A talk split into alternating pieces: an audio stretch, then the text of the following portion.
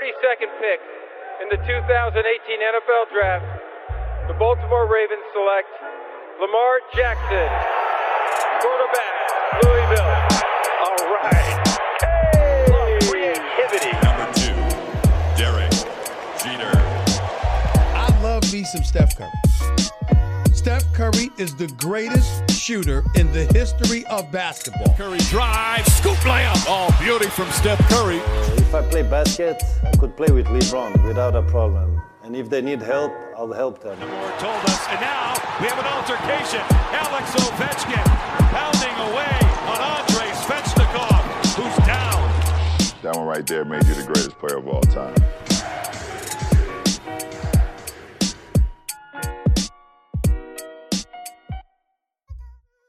Bonjour, bonsoir à tous. On espère que vous allez bien. On est avec de la MLS. Ouais, ça faisait longtemps. Euh, la MLS est aussi un sport qui se joue donc aux États-Unis, hein, Major League Soccer. Donc on va en parler euh, pour le 50e. Et ouais, 50e podcast de Hype. On va, on se disait en off qu'on allait célébrer ça. On va trouver, on va trouver le moment, même si en ce moment c'est pas, c'est pas forcément, c'est pas forcément ça. Pour nous en parler, euh, souvenez-vous, il est, il est là. hein, il est occupé, cet homme, ce jeune homme, mais il est bien là pour analyser et débriefer la, la MLS et euh, bien sûr les sélections américaines, hein, puisque c'est un peu la thématique là, du mois de novembre. Antoine Latran, salut Antoine. Hello Sylvain, j'espère que ça va et félicitations pour les 50 épisodes. Ouais, merci beaucoup. On, on lâche pas. On parle de tous les sports et, et notamment de la Major League Soccer. On n'avait pas mis euh, bien sûr le foot, euh, le soccer américain de côté.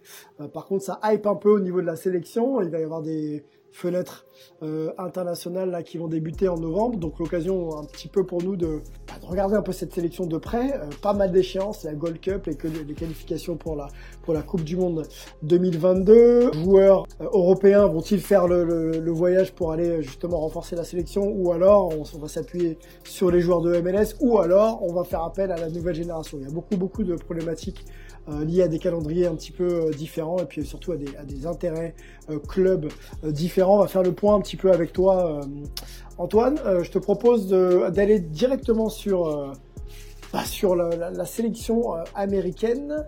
Euh, alors, première euh, première question. euh, c'est vrai que on entend beaucoup parler de la sélection américaine en ce moment. Comment tu peux situer un peu cette sélection? On sait qu'il y a deux matchs qui arrivent, donc comme je disais, en, novembre. Voilà, comment tu situes un peu la, sélection dans cette euh, actualité euh, fenêtre internationale? Alors euh, pour commencer, deux matchs de sélection, c'est le 12 et le 16 et ils font une petite tournée en Europe. Donc on a un match à Swansea contre le Pays de Galles et puis un match aux Pays-Bas contre le Panama. Le- les Pays de Galles seront sûrement celui où on le plus de titulaires parce que c'est une sélection quand même plus forte en face et puis le Panama un peu moins. Euh, mais voilà, matchs quand même euh, du coup le début de la semaine prochaine ou la semaine après pour le Panama. Et euh, c'est une équipe des États-Unis qui euh, est vraiment dans une belle dynamique parce que les États-Unis ont raté le coche pour la Coupe du Monde 2018, euh, ça tout le monde le sait ou presque, et depuis ça a été un peu compliqué. On a eu un entraîneur intérimaire pour toute l'année 2018 et puis un peu 2019 avant que Greg Berhalter, le sélectionneur actuel, arrive depuis le Columbus Crew, donc un entraîneur de MLS, et commence à reprendre vraiment ça en main. Parce que l'intérimaire, c'était vraiment on fait jouer n'importe qui, euh, des jeunes qui passent, mais il n'y a pas de vraie structure. Et là, avec Berhalter, on a un vrai projet de jeu depuis plus d'un an euh, qui fait vraiment plaisir et surtout parce que on arrive à l'année prochaine, il va falloir beaucoup beaucoup jouer si la pandémie se, se calme hein, bien sûr, mais en théorie il y a les Jeux Olympiques que les États-Unis euh, ne sont pas encore qualifiés mais ils peuvent se qualifier et c'est avec beaucoup de U23 et comme on va le voir plus tard dans l'émission il y a Mhm. beaucoup de jeunes dans, le- dans cette sélection américaine donc il y a les Jeux Olympiques qui sont en ligne de mire il y a la Gold Cup qui devait jouer euh, qui doit jouer c'est l'été prochain euh, où d'habitude les États-Unis euh, vont en finale et perdent contre le Mexique. d'habitude chaque année c'est ça. Mais euh, voilà, donc il y a la Gold Cup qui est préparée également, qui est la Coupe euh, Ouais. nord-américaine, et il y a les éliminatoires pour la Coupe du, Coupe Monde Ouais. 2022, parce que les États-Unis ne veulent pas encore une fois rater le coche. Et tout ça dans une émergence d'une génération américaine qui est euh, assez folle. Euh, beaucoup de, on en parlera, mais beaucoup de joueurs sont partis en Europe ou commencent à jouer dans les plus grands clubs Mhm. européens. Donc euh, voilà, beaucoup d'effervescence autour de cette euh, équipe euh, des États-Unis. Alors, euh, deux, deux questions là sur les thématiques un petit peu opposées. La première, tu parlais de, de, de Covid, c'est vrai qu'on aurait pu ouvrir par ça. Quelle est la situation aujourd'hui dans au niveau des États-Unis sur le plan, on va dire euh, global, on, on connaît, c'est, c'est malheureusement pas une situation qu'on que, que l'on aime voir ou entendre, mais sur le plan de la ligue et de l'organisation de la ligue, on sait que en Floride, ça avait pas très bien commencé, le tournoi avait pu quand même avoir lieu et avoir son vainqueur. Mhm. Euh, euh, aujourd'hui, on parle plus de jeux aux États-Unis quand on parle de soccer, ou on parle encore de, des problèmes liés à, à cette pandémie on parle plus de jeux, heureusement. C'est vrai que le tournoi MLS is back, qui avait lieu dans une bulle, qui était le tout premier tournoi, je crois, avant même celui de la NBA à se passer, euh, avait mal débuté avec une équipe qui a été retirée avant même le début du tournoi, alors qu'elle avait fait le déplacement jusqu'en Floride. Et finalement, euh, ça s'était très bien passé. Finalement, après euh, un ou deux cas à Nashville puis à Dallas, euh, le tournoi s'était bien passé. Le tournoi féminin aussi, qui se jouait en Utah, n'avait pas eu un seul cas et c'était vraiment bien passé pour la NWSL. Depuis, la saison a repris. Euh, on a eu quelques problèmes Covid en été, surtout en fait pour les joueurs qui arrivaient d'Europe, qui ont dû faire des quarantaines euh, assez longues. Euh, Blaise Matuidi, par exemple, ou Gonzalo Higuain, qui sont arrivés en, à Miami. On met pas mal de temps avant de fouler les terrains. Mais depuis, ça se passe plutôt bien, excepté, ça fait deux trois semaines que notamment les Colorado Rapids ont raté trois quatre matchs, euh, les San José aussi, il y a deux trois clubs comme ça, donc la ligue a décidé, puisque la semaine prochaine c'est le decision day, le dernier jour avant les playoffs. La ligue est passée d'un système de celui qui a plus de points passe en playoff à un système de points par match. Euh, pour déterminer qui passe en playoff ou pas, parce qu'il y a quelques équipes, notamment Colorado, qui a raté pas mal de matchs. Donc voilà, on a un point par match. Euh, pour le moment, aucun match n'est menacé en playoff au niveau des mhm. annulations. Par contre, chose intéressante, euh, les, la finale des playoffs de Ligue 2 et de Ligue 3, qui s'appelle euh, USL Championship et USL League 1, les deux finales ont été annulées à cause de cas Covid, ah. et il n'y a juste pas eu le vainqueur. Euh, donc c'est une réelle menace, mais pour le moment la MLS euh, tient bien et s'est adapté avec son système de points par match et on devrait voir une fin de saison. Ok, donc euh, bon, on n'est pas encore euh, justement safe à ce niveau-là. tu parlais de ligues justement les ligues mineures entre guillemets qui ont qui ont bon, bah, cuté carrément leur finale.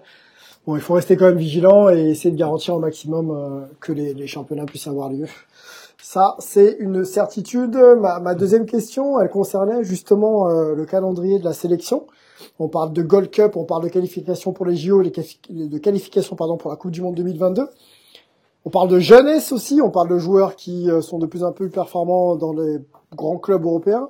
Aujourd'hui, euh, le réservoir américain permet justement de pouvoir s'aligner sur tous ces objectifs-là et de fournir des joueurs un petit peu euh, de qualité Ça va être compliqué. Je pense que si les trois compétitions, c'est-à-dire Gold Cup, JO et les éliminatoires Coupe du Monde 2022 ont bien euh, lieu l'année prochaine, il y a moyen que les JO soient vraiment les très très jeunes qui partent avec deux trois cadres.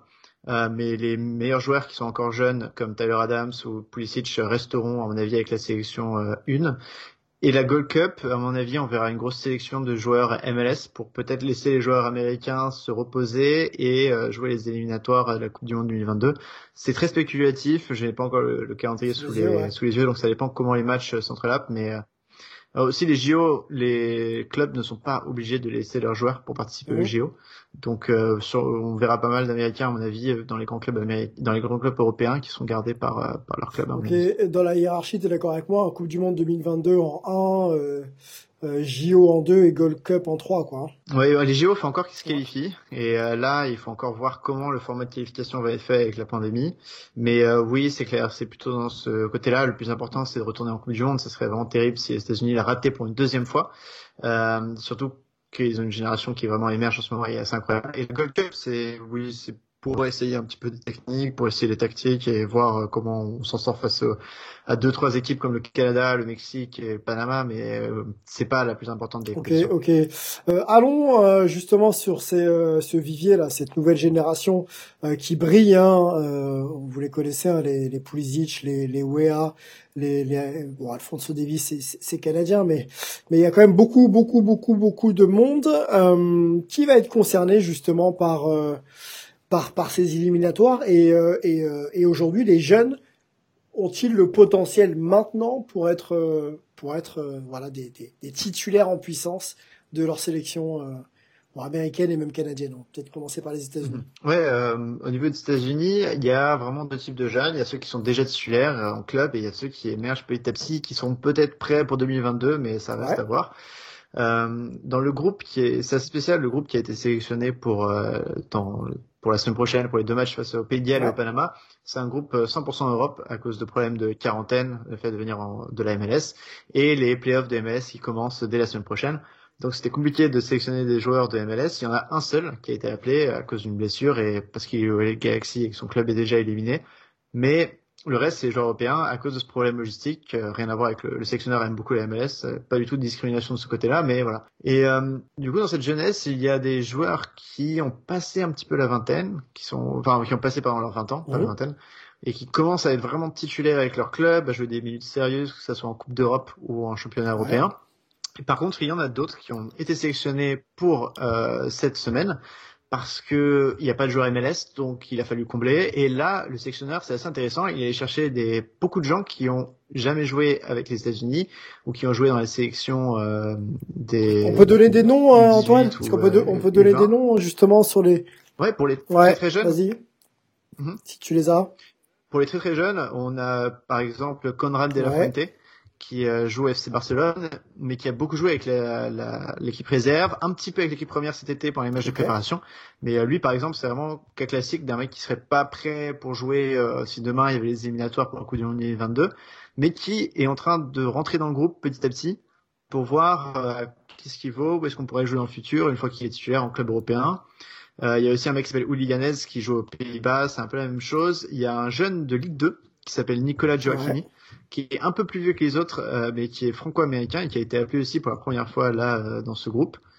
Euh, donc ça, c'est les joueurs qui vont petit à petit rentrer dans le groupe, mais qui sont pour le Aux portes du groupe, quoi. Pas titulaires dans leur club, voire en réserve. Mhm. Ok, ok. Et à côté, il y a les plus connus, donc euh, les Giorena, les Pulisic, les Josh les Timoya, euh, dont on peut parler. Allez, allons-y là-dessus. Euh, moi, je voudrais qu'on parle justement de comment dire, pas de leur progression, mais euh, est-ce qu'ils sont déjà les leaders euh, peut-être d'une sélection? Et est-ce que la pression n'est pas un peu sur eux par rapport à cette qualification à la Coupe du Monde 2022 Est-ce que même malgré leur jeune âge, on ne leur demande pas de jouer un peu comme des patrons de 29-30 ans quoi. Ouais, ce qui est marrant en fait, c'est que les vétérans de cette sélection sont la majorité en MLS. Soit parce que c'est des Américains qui sont revenus après une carrière européenne, comme Michael Bradley, soit euh, parce qu'ils n'ont jamais quitté la MLS, comme euh, Jesse Zardes, qui est un des numéros 9 de cette sélection et qui a joué tout le temps, euh, toute sa carrière en MLS. Et c'est vrai qu'il y a beaucoup, beaucoup de jeunes dans ce groupe, spécialement. au niveau des vétérans, le seul qui soit titulaire dans ce 11 de départ, qui devrait jouer contre le Pays de Galles et le Panama, qui me vient en tête, c'est Tim Rim, qui est un vétéran américain de Championship et de Première Ligue, donc division 1 et 2 anglaise, qui joue en ce moment à Fulham, titulaire, défense centrale Fulham en première ligue, donc un, mec très sérieux, mais c'est un peu le seul de ce 11 de jeunes qui, euh, comme ça de tête, euh, à mon avis, a passé la trentaine, il est 33-34 je pense, mais le reste c'est des jeunes. Alors après, ça ne veut pas dire que ce sont des jeunes sans expérience.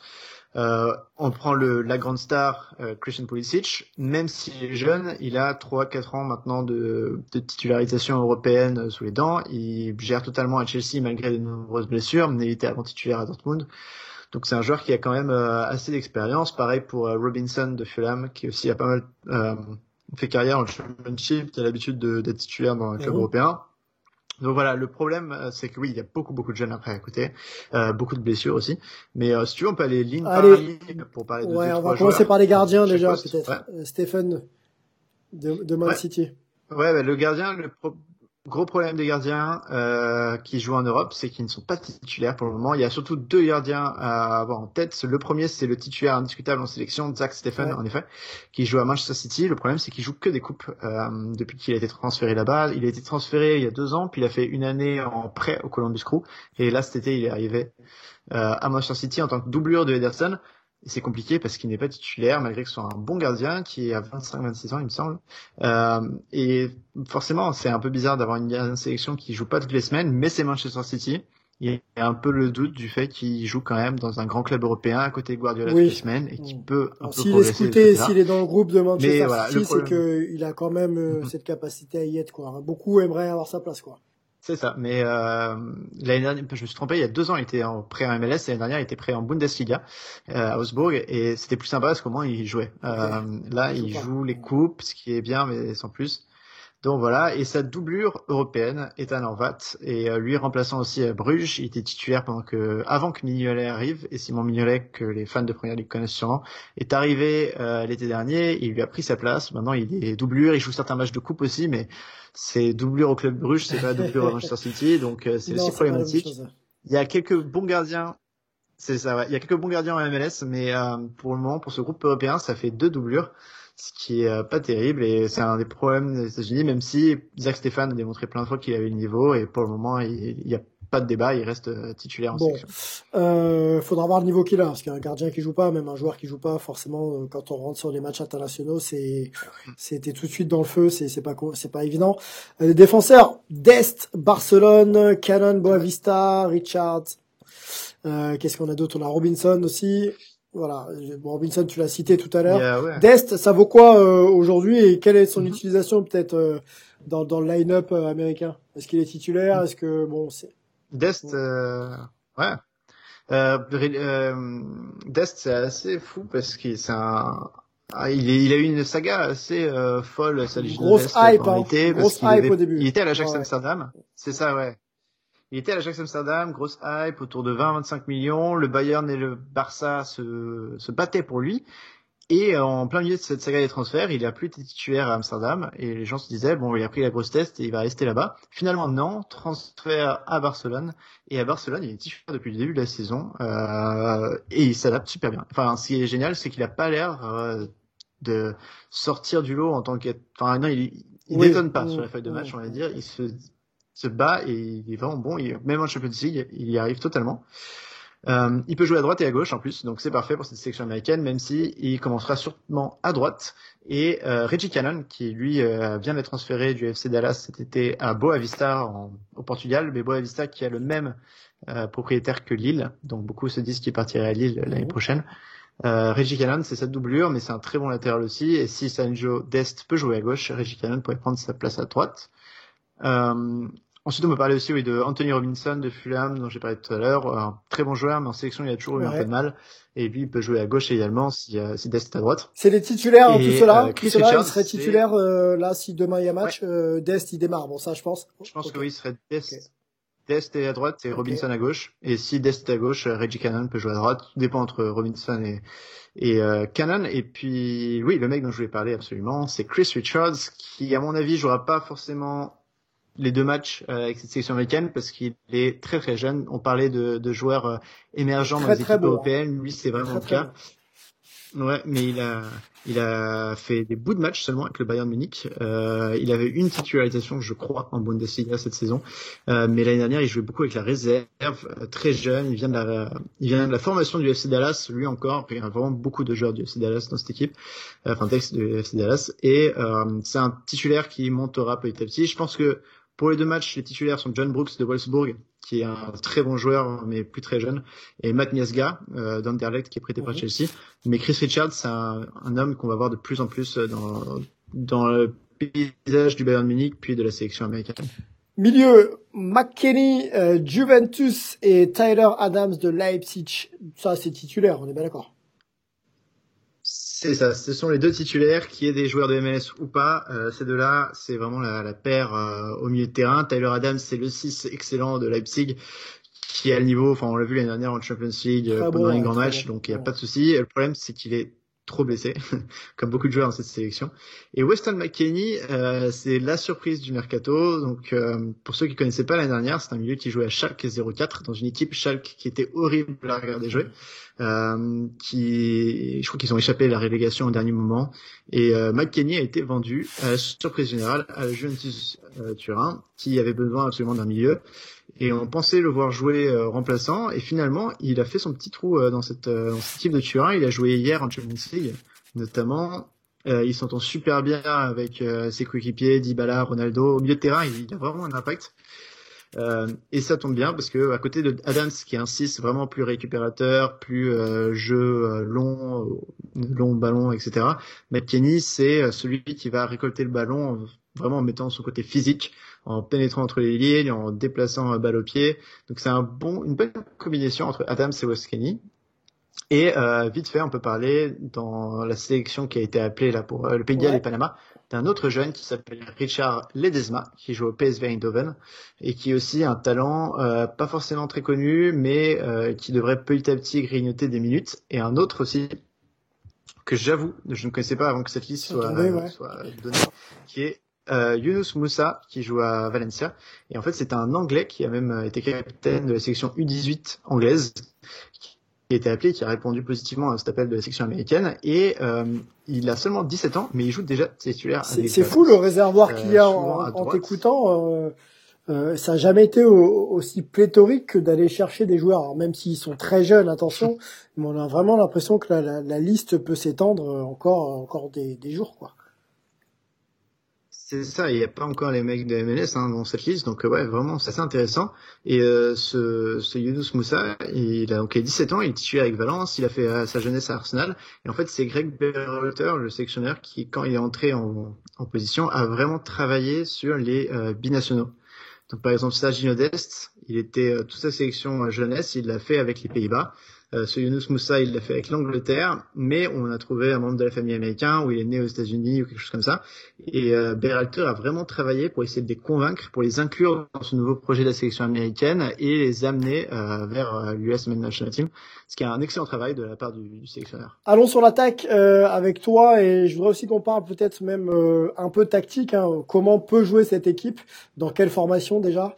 L'attaque de la Fuente, Barcelone, Pulisic, on en a parlé à Chelsea. Reina Dortmund, euh, Sargent pardon à Brême et Tim Weah au LOSC, euh, qui est titulaire là parmi euh, bon Pulisic et Weah, je pense que ça démarre sûr. Ensuite. Mhm. Alors ça dépend forcément oui de, plein de choses. pour le moment, les États-Unis jouent beaucoup en 4-2-3-1. Et si demain je vais faire une composition parfaite, je mettrai Reina au centre, Pulisic sur une aile, l'autre aile, ça serait Jordan Morris de Seattle, qui est très souvent titulaire et qui fait des super saisons à MLS depuis deux ans. Là, dans ce groupe, à mon avis, euh, ça sera plus Tim Weah ou Conrad de la Fuente et en pointe Josh Sargent. Le problème, euh, Conrad de la Fuente, c'est un jeune de Barcelone, comme j'ai dit tout à l'heure, qui joue beaucoup avec l'équipe B, mais qui a très peu de minutes avec l'équipe 1, donc ça va pendant les matchs amicaux. Mais si demain faut jouer une grande compétition, il sera pas titulaire, à mon avis. Pulisic, il est trop souvent blessé. Euh, là, il devrait être euh, de retour pour les matchs, mais il lui faut une vraie doublure et c'est pour ça que souvent il joue. Jordan Morris peut aussi jouer sur son aile, donc à mon avis on le verra beaucoup là-bas. Et Joe Reyna, ce qui est cool, c'est qu'il peut jouer à toutes les positions d'attaque. Euh, il est mieux en numéro 10, je pense, mais s'il n'est pas disponible, il y a un mec au LA Galaxy qui s'appelle Sébastien ouais. Qui a un meneur de jeu euh, fantastique que j'adore et qui a été appelé en sélection euh, là pour les deux prochains matchs parce que Josh Sargent, dont j'allais parler, s'est blessé. Non, c'est pas blessé vraiment. Il a été retenu par son club à cause de la quarantaine euh, parce que son club voulait pas attendre deux semaines qu'il fasse une quarantaine après le match euh, contre Pays Galles. Donc il est resté à Brême et euh, le sectionneur a en échange appelé euh, donc euh, Legit de El Galaxy donc tout ça pour dire que voilà, c'est Pulisic, Reina et euh, Maurice serait normalement le trio sur les ailes et au milieu de terrain qui serait titulaire. Mais vu aux circonstances, là à mon avis, on pourrait avoir Pulisic, Reina et Timothy Weah. Euh, Timothy Weah, le problème, malgré son talent indéniable, il est trop souvent oui. blessé et depuis qu'il est à Lille, soit il est blessé, soit il fait face à une grande concurrence. Malgré que Lille joue beaucoup de compétitions cette année, notamment l'Europa League, euh, il a très peu joué. Il tarde un peu, non pour lui, parce qu'il était vraiment Il tarde un peu avec l'or, non Ouais, parce qu'il était parti du PSG pour ça. On a le sentiment que... Il était au PSG, il a fait des pré-concluants à Celtic. Et euh, ouais, ça ne marche plus tellement. Bon, euh, bah, il faut le suivre. On aime bien le fils de, de George Weah, mais effectivement, sa progression, elle n'est pas tant linéaire que, que souhaité. Euh, J'ai une question, mm moi, avec tous ces noms. On, on l'a dit, hein, les joueurs de MLS étant retenus. Euh, si demain les joueurs de, de MLS devaient revenir justement dans ce line-up, en tout cas être disponibles, quel jeune là, alors, si on peut en citer euh, 3-4, euh, resterait titulaire, selon toi? Euh, quel jeu Alors, je pense qu'il y aurait plus d'Européens, plus d'Européens, et même de jeunes que de joueurs de MLS. Euh, les joueurs de MLS sont surtout là pour faire le nombre. En fait, ce sont de très bons joueurs, mais souvent il y a des débats sur quel est le niveau de la MLS, est-ce qu'ils peuvent vraiment être titulaires. Euh, donc je pense qu'on aurait 3-4 joueurs de MLS titulaires sur le 11. Euh, deuxième, troisième gardien serait sûrement des mecs de MLS parce qu'au moins eux jouent toutes okay. les semaines. Au niveau de la défense, on pourrait avoir Walker Zimmerman qui joue à Nashville, qui est un excellent défenseur. Au niveau du euh, milieu de terrain, je pense à Michael Bradley de Toronto ou à Christian Rodan de Seattle. En attaque, je... enfin pour moi, euh, Jordan Morris doit être titulaire. Et on a aussi gros problème du numéro 9 en MLS, euh, pardon, en, en section américaine. Le seul 9 qui est vraiment titulaire en club en Europe, c'est Josh Sargent, celui qui est blessé là pour Mhm. cette année. Le problème, c'est que c'est pas un neuf. Il est, il est bon, mais c'est pas pas, non plus un mec fantastique. Il a pas encore confirmé au très très haut niveau. Il joue parfois sur l'aile à Brême en plus. C'est Ouais, pas un c'est neuf, vrai ouais. neuf. Le meilleur neuf de la section américaine, c'est euh, Josie Altidore de Toronto, mais qui est trop souvent blessé. Oh, mais qu'est-ce qui se passe avec Euh, les blessures des et Américains C'est incroyable. On sait que ça fait partie du Ouais, sport de haut niveau, mais euh, dingue, euh, ils oui. sont très souvent blessés les gars. Ouais.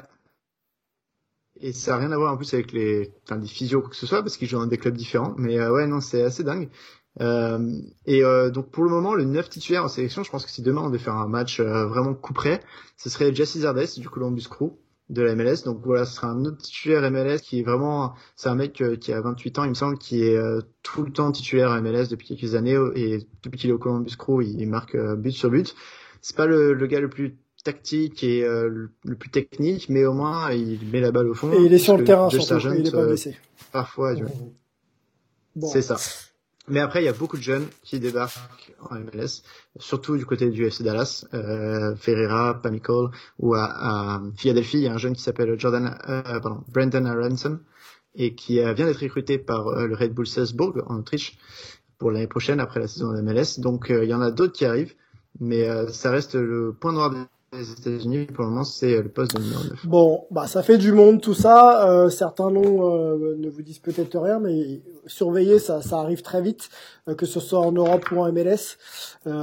C'est un vivier incroyable les États-Unis. On parle beaucoup de bon bien sûr de NBA, de, de NFL, mais mais mais la formation est en train de payer. Les joueurs s'exportent et, euh, et euh, c'est une équipe qui fait régulièrement quand même des, des, des grandes compétitions.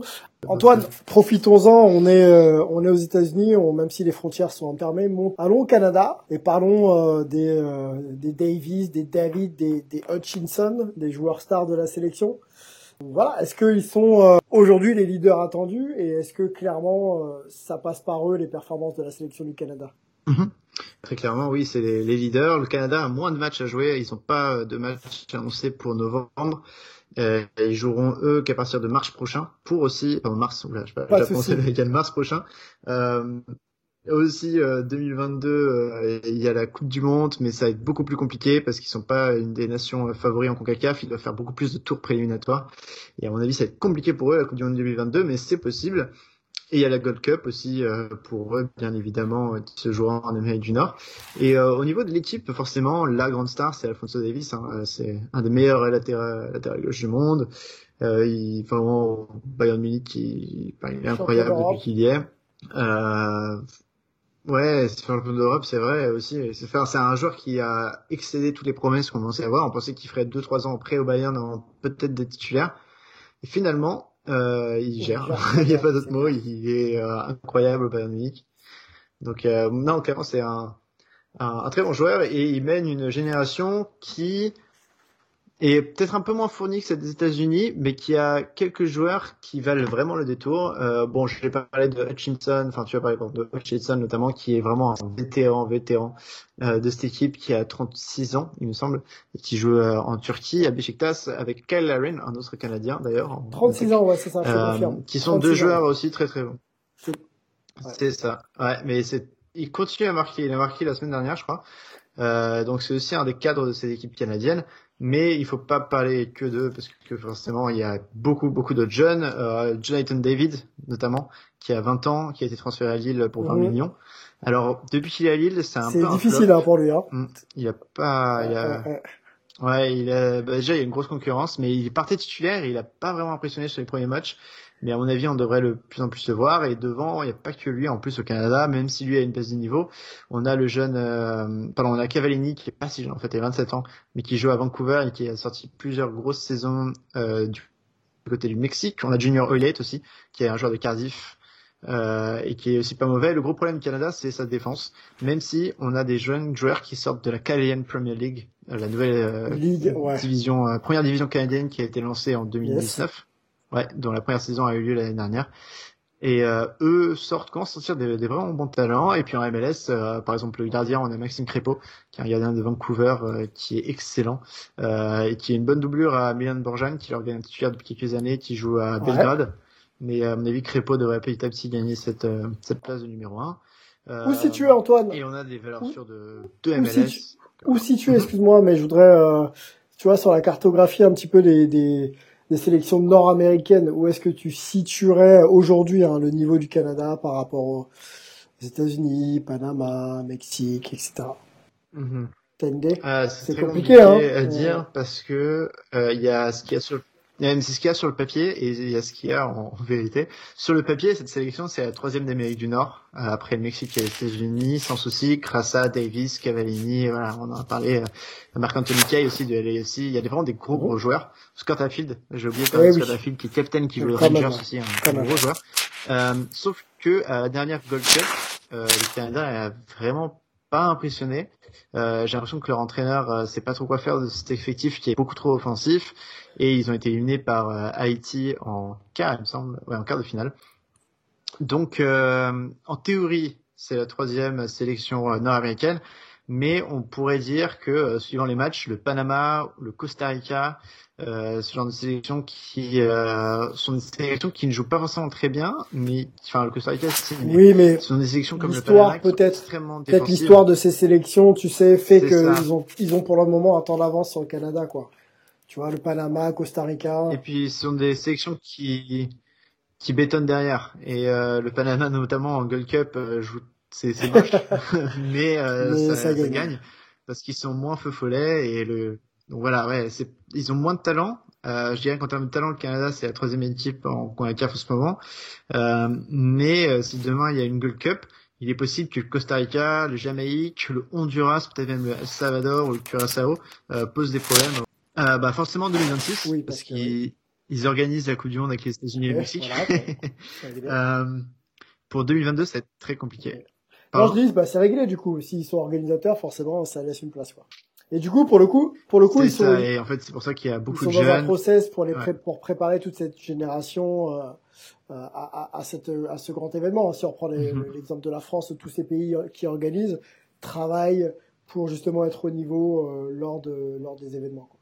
Exactement. Pareil pour les États-Unis, hein, qui co-organisent aussi en 2026. Euh, la, le Canada, ils regardent vraiment 2026 euh, d'un très bon œil parce qu'ils ont lancé leur euh, première division il y a deux ans euh, masculine. Enfin, ils en avaient pas depuis des années. Là, c'est la première division pro. Elle a été lancée il y a deux ans. Ça marche plutôt bien. Il y a des bons jeunes qui sont formés, même s'il y a encore un manque de moyens évident. Euh, notamment vu euh, l'Atlético Madrid a ouvert une franchise là-bas, au Canadian Premier League, à Ottawa. Euh, donc il y a une vraiment la Canadian Premier League, c'est l'intérêt principal, c'est vraiment de former des jeunes beaucoup plus que la MLS et clairement avec le 2026 en, en ligne de mire. Et euh, ils vont essayer 2022 mais comme je disais, le système de, de qualification euh, pour la Congrès CAF est assez compliqué pour les petites nations en termes de classement FIFA. Et euh, quand t'es pas dans le top 6, il faut faire beaucoup beaucoup plus de matchs. Donc eux, on doit enchaîner les matchs contre des petites équipes où ils n'auront pas le droit à la défaite. Et euh, ça me paraît beaucoup plus compliqué pour eux de se qualifier en 2022, mais euh, je l'espère parce que c'est une équipe très plaisante à voir jouer. Bon, et eh bah suivons aussi le Canada. c'est peut-être un peu plus obscur pour certains, mais c'est pareil. Hein, quand il y a des Davis, des David dans, dans le line-up, c'est toujours intéressant quand même de voir comment ces jeunes évoluent. On n'a pas trop parlé de MLS, mais on reviendra la semaine prochaine avec toi, Antoine, pour en parler. Hein. C'était The Decision Day, euh, juste avant les playoffs. Enfin, on est avant les playoffs euh, en MLS. Euh, petit teasing mhm. peut-être pour la semaine prochaine avec toi. Qu'est-ce que, quels sont les, on va dire les les les les, franchises hype qui vont euh, monopoliser l'attention là dans les semaines à venir, selon toi? Euh, eh bien, oui, déjà, on a la, semaine prochaine. Donc, comme tu as dit, c'est le dernier jour avant les playoffs. Donc, il y a le Decision Day qui aura lieu dimanche, dans la nuit de samedi à dimanche, puis le dimanche à lundi.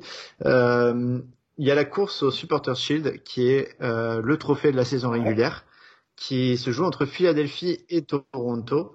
Euh, donc voilà, deux grosses équipes en hype, euh, vraiment même trois, on peut rajouter aussi Columbus qui est un peu derrière, qui à mon avis ne peut plus mathématiquement être champion vu que c'est en point par euh, point par match, mais Les trois grosses équipes à l'est, c'est Toronto, emmené par Pozzuelo, Philadelphie avec leurs nombreux jeunes, notamment, comme je disais, Brandon Aronson, et le Columbus Crew de cet attaquant américain Jesse Zardes.